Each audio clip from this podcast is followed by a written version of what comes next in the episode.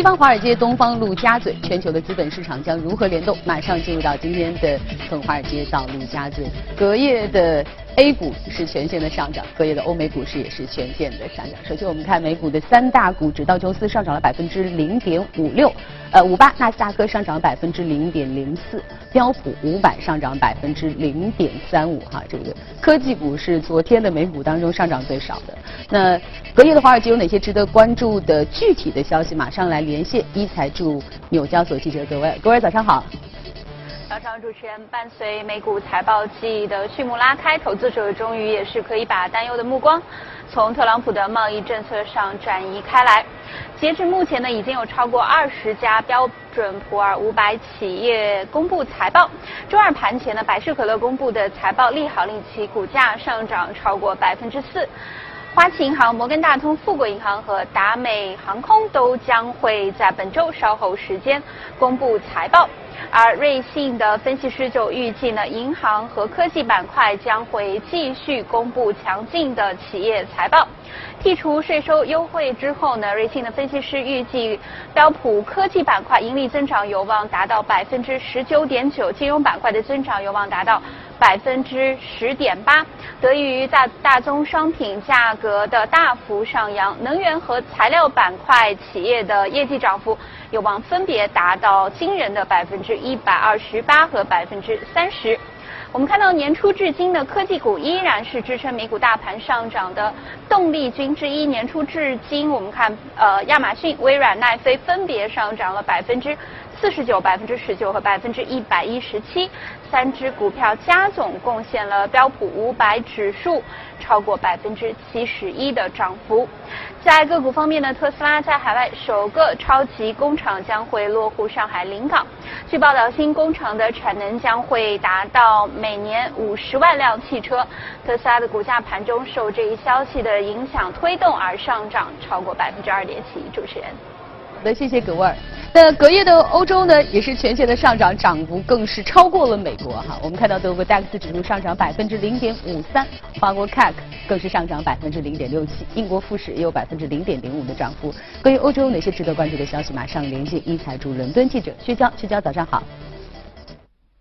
好的，主持人，英国政局的波动对于周二的市场来说整体影响有限。英国富时一百指数在开盘小幅下跌百分之零点一五后震荡回升，最终小幅的收涨。而欧洲斯洛克六百指数则实现了连续第六个交易日的走高，最终收涨百分之零点四五，报三八六点三三，成为三月中旬以来的最长连涨记录。涨幅较大的德国 DAX 指数盘中一度上涨接近了百分之零点八。分析师认为，交易员已经暂时搁置了对于贸易战的担忧，转而。期待一个积极的财报季的到来。周二公布的一系列欧元区的数据再次不及预期，其中德国七月份的经济景气指数下跌了二十四点七，成为二零一二年八月份以来的新低。欧元区的整体经济指数也下跌接近十九。法国五月份的工业产出以及制造业产出都出现了明显的下滑。数据公布后，欧元对美元盘中下跌了约百分之零点五，而英镑对美元盘中也下跌了约百分之零点三。虽然英国五月份的 GDP 环比增长了百分之零点三，创下去年十一月。份以来的最高增速，但是工业产出却出现了明显的下滑。受此影响，英国十年期国债收益率盘中上涨了五个基点至百分之一点三一，创下近三周最大单日涨幅。欧盟首席退欧谈判代表巴尼尔周二表示，需要英国明确退欧的进展，同时再一次强调了单一市场的不可分割性。他还担忧欧盟的金融稳定性正处于危险当中，英国的无协议退欧将产生巨大的成本。主持人。好的，谢谢薛娇。呃，应该说这个隔夜全球市场的情绪还是挺不错的。除了港股有略略下跌之外呢，A 股、美股、欧股都是一个全线飘红的状态哈。但是我们发现，其实大家对于这个美股的。心情还是挺复杂的，因为其实从去年开始一直在担心美股的泡沫，所以如果你投了美股，你当然希望它涨；但是如果美股涨，你又担心啊这个泡沫是不是要破了？但今天呢，其实我们想带领大家从另外一个角度来看美股，就是虽然其实今年以来美股涨得也还可以，但是其实美股今年的股票回购是创下了纪录。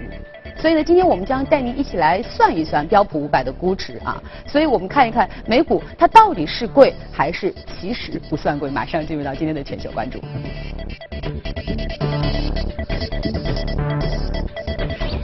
好。今天来到从华尔街到陆家嘴的是点石财经的朱昂哈，好久不见朱昂，朱昂今天带给一个全新的视角带我们来看美股。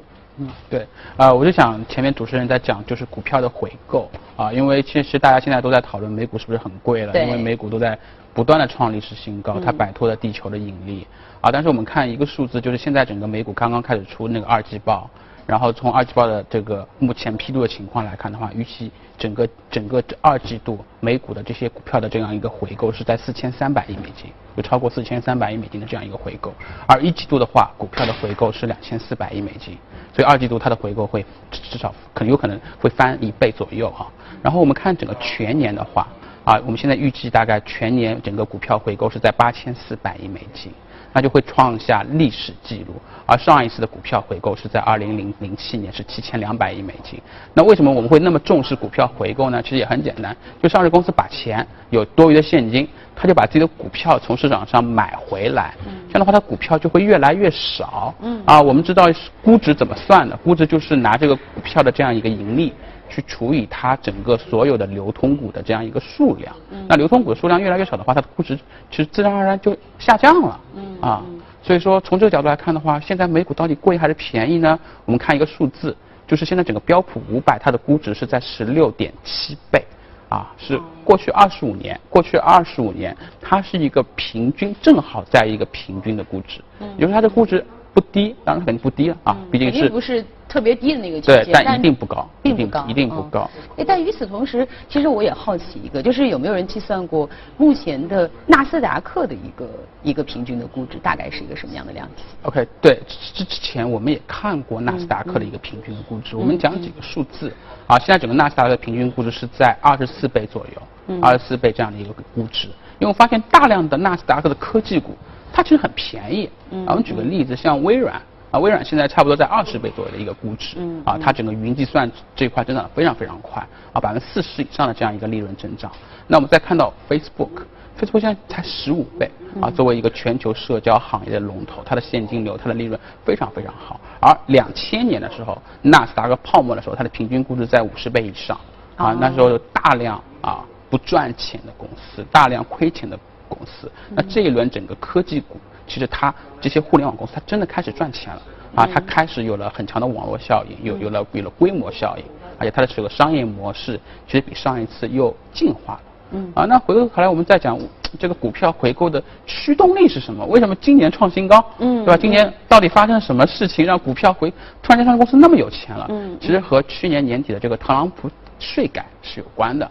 啊，因为在税改之前呢，美国这些企业就是它有大量的钱是在海外发生的，啊，它这些钱要回到美国的话，它要交百分之三十五的税，啊，一个典型的公司就是苹果，啊，苹果可能最大的一块收入是来自于中国市场，啊，这个钱如果要回要回到要回美国的话，它要交百分之三十五的税，那特朗普税税改以后呢，你的钱现在回美国只要交百分之十五的税。啊，这个税率是大幅的这个下降。当然，他做这个事情的一个驱动力就是，同志们，你们把钱拿回美国。所以，特朗普有个口号叫 “Make America Great Again”，对吧？他就说让美国变得更更加伟大。他就是希望钱能够这些你你在海外赚的钱啊，你要回到本国啊，你要利好本国的投资者，利好本国的经济。这些钱回来以后呢，像苹果这种公司，它现在也没什么资本开支，啊，它也不需要大量的研发。他就不断的去回购自己的股票啊，所以现在苹果就是个十几倍估值的公司。嗯，其实我觉得，呃，就像刚才朱王所说的，其实当大家去解读这个我们说美股的上市公司的这个回购创下记录，一方面我们可以看到，首先你能回购，证明你有钱。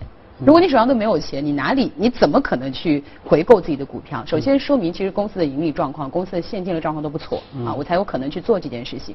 其次就是证明你对自己的公司是有信心的，因为当我有钱，我总要去投资嘛。那我去投资我自己的公司，代表着我认为我看好它的未来，而且换一句话说，就是我必须让它的未来更好，因为我把我的未来绑定在里面了。对。所以就这样的一种方式，其实对于整个的市场带来一个非常好的正向的循环。首先把整个估值降下来。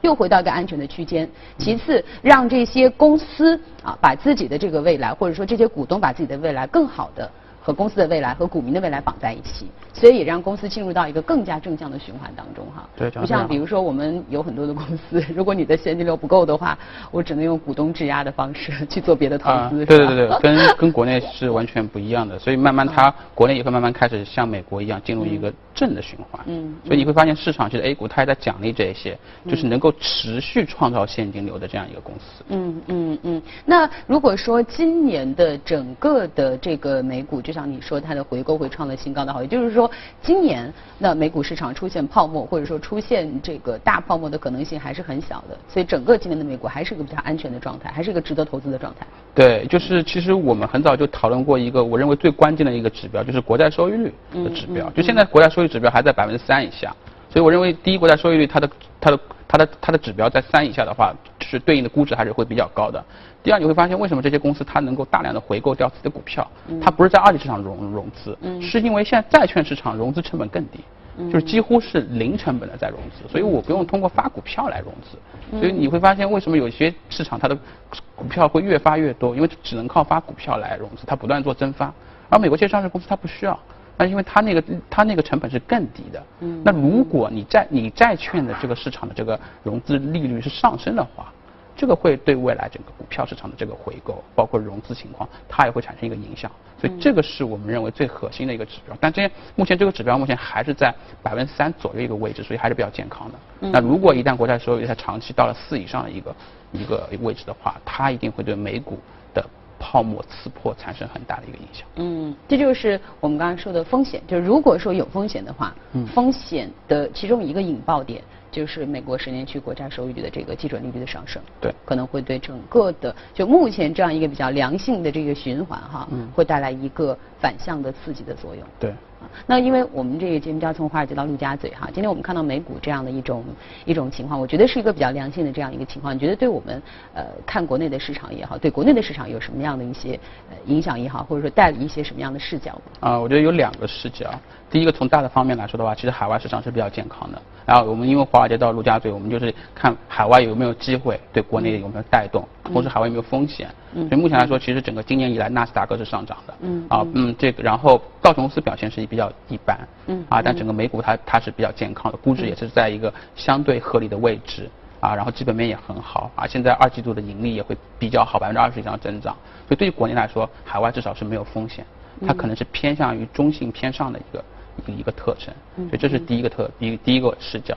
第二个视角就是前面其实我们提到，就是说投资的角度来看的话，就是因为海外现在就是中国现在 A 股越来越美股化啊港股化，所以说大家开始选公司的时候，他开始选那些能够长期。创造现金流的公司，A 股以前有类公司，它是长它是长期做并购的公司，嗯，它长期做资本运作，就像主持人说的，什么最后靠股权质押了，嗯，现在很多股权质押要爆爆仓了，嗯，那这种公司以后以后未来越来越多时候，大家就不愿意去买了，嗯，而去买一些比如像茅台这种，啊，它能够包括像一些电力股，啊，像机场股，啊，这种它长期能够稳定创造现金流的公司，那这中国公司可能它不回购，但它分红，其实也一样。啊，就是你你把钱你你分给了投资者，那这种公司它的估值一定会越来越高，因为因为价值投资的本质是长期现金流的贴现。如果我能看十年的话，这公司每年增长百分之十的话，我一定不是给十倍的估值，我一定是给三十倍的估值，就它的可见度要足够的强。嗯嗯嗯，所以其实接下来整个国内的这种投资的氛围会越来越务实哈，嗯，因为大家之前可能经常说，哎，什么什么概念啊，嗯，什么什么故事，嗯，什么什么 PPT，对吧？对对对。但现在我们真的会去看你的财务报表，而且不是一年两年，我要看你过去持续的表现，以及未来你如何证明你可以持续有优质的表现。你不是通过融资。来做公司，你是通过良好的这个真正的去销售好的产品，提供好的服务，赚取正向的现金流来做好的公司。对，可能接下来整个我觉得可能资本市场的风气可能会越来越往这样一个正向的方向来走哈。嗯，对。好，那接着我们进入到今天的美股放大镜，今天我们看到的也是一家非常有意思的公司。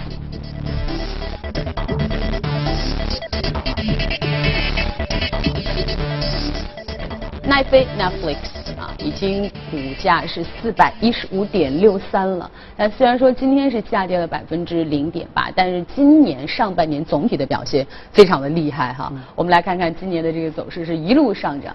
呃，其实刚才跟这个朱王简单聊了一聊，好像今年以来已经涨了超过百分之一百了。啊，对，今年也超，其实正确涨幅是差不多百分之一百一十七啊。前面其实另外一个主持人也在讲到，奈飞贡献了整个呃标普大部分的一个收益。嗯嗯嗯，所以其实我。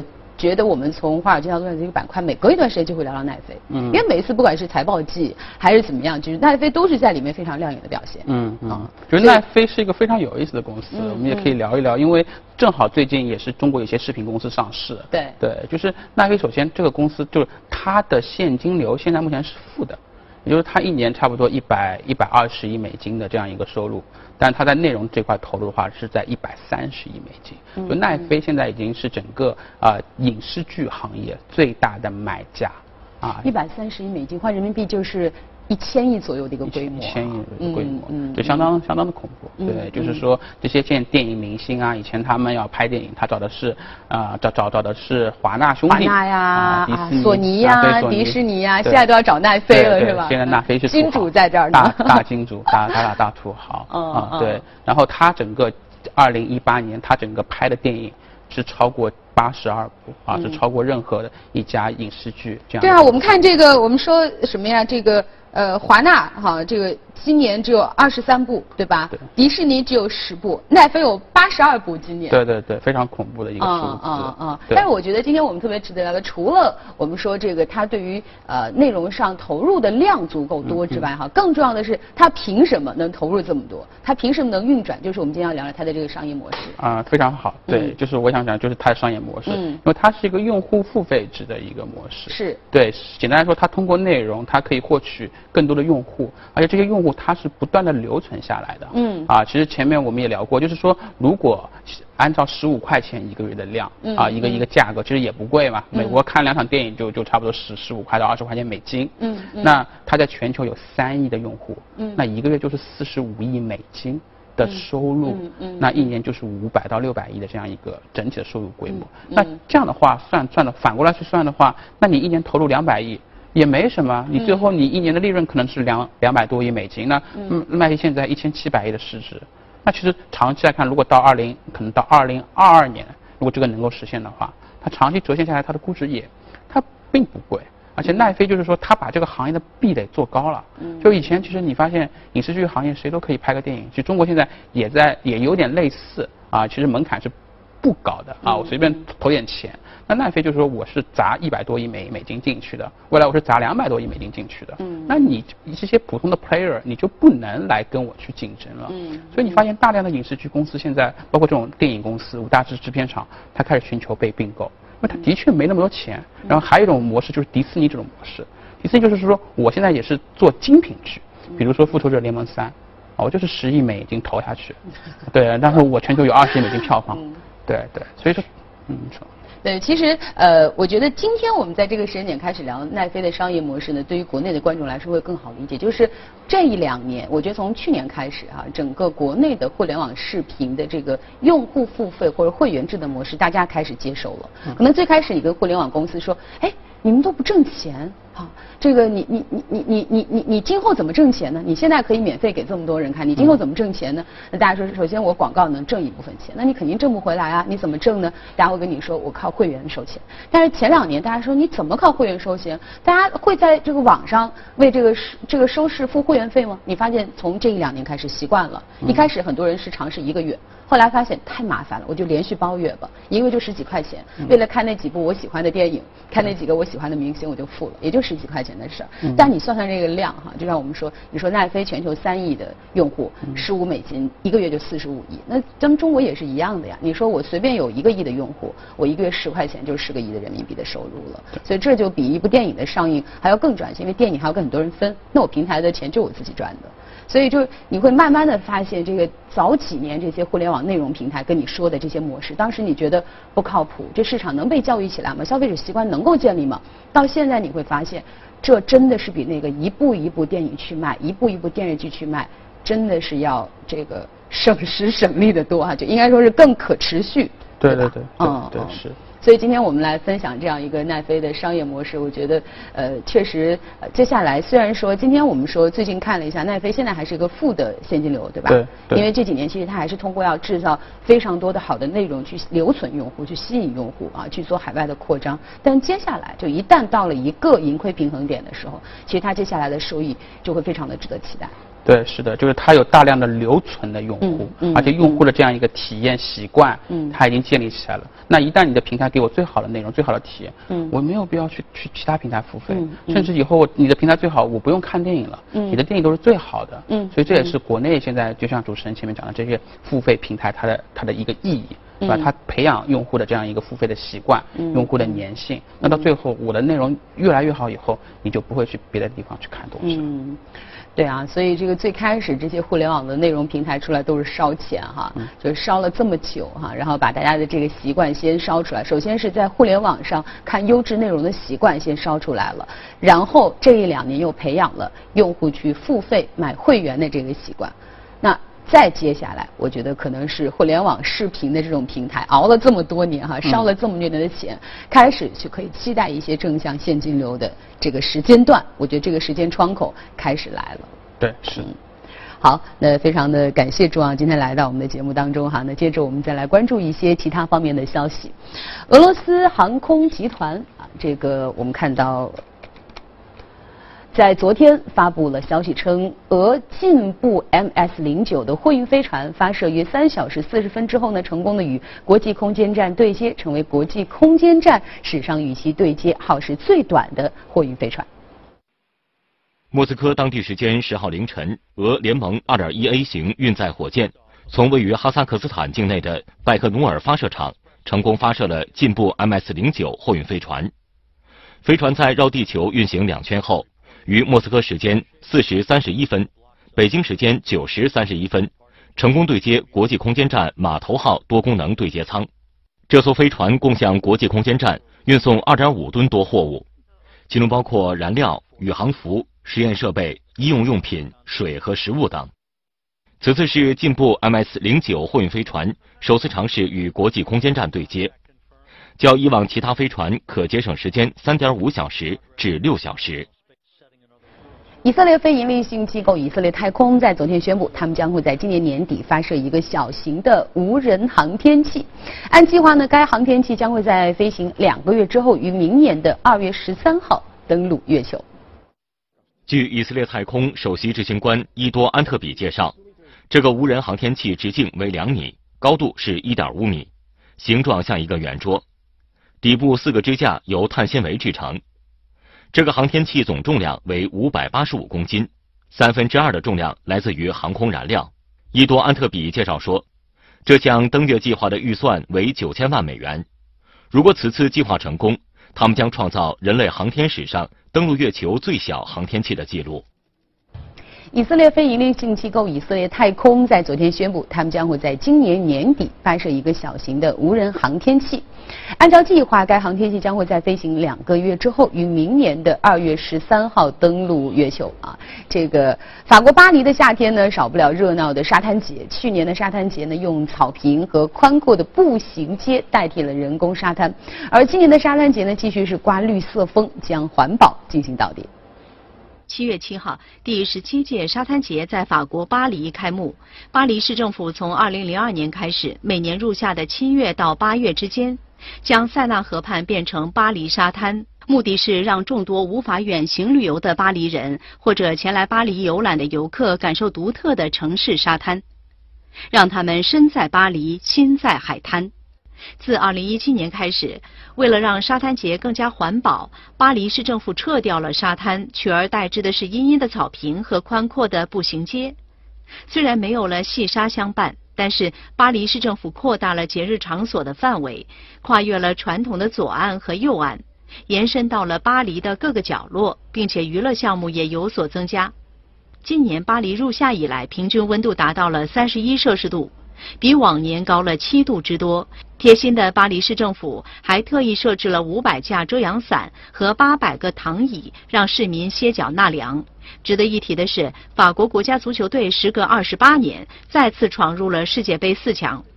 许多游客也是球迷，打算在沙滩节上观看本届世界杯半决赛，一起为法国队加油呐喊。